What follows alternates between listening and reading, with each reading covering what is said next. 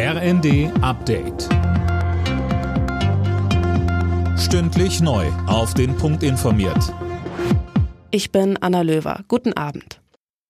Nachdem Deutschlands wichtigster Gasimporteur Uniper offiziell einen Antrag auf Staatshilfen gestellt hat, bekräftigt Kanzler Scholz, wir werden Uniper retten. Darauf kann sich das Unternehmen, darauf kann sich die Belegschaft, aber darauf können sich auch alle in Deutschland verlassen, die ja wissen, dass das ein Unternehmen ist, das für die Versorgung großer Teile der Wirtschaft und äh, vieler Verbraucherinnen und Verbraucher eine große Bedeutung hat.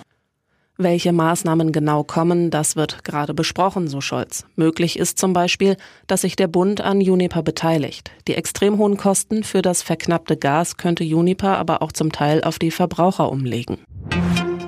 Als erstes NATO-Land hat Deutschland den Weg für den Beitritt Finnlands und Schwedens freigemacht. Nach dem Bundestag hat auch der Bundesrat zugestimmt. Beide Länder hatten nach Russlands Einmarsch in die Ukraine ihren strikten Neutralitätskurs aufgegeben.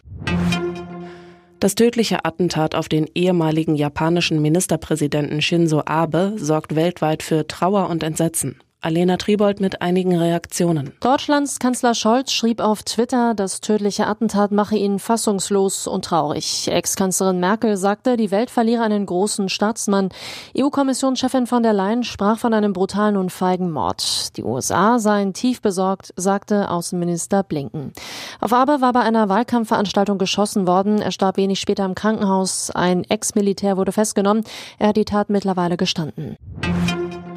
Bauen wird immer teurer. Im Mai lagen laut Statistischem Bundesamt die Preise fast 18 Prozent über dem Vorjahresniveau.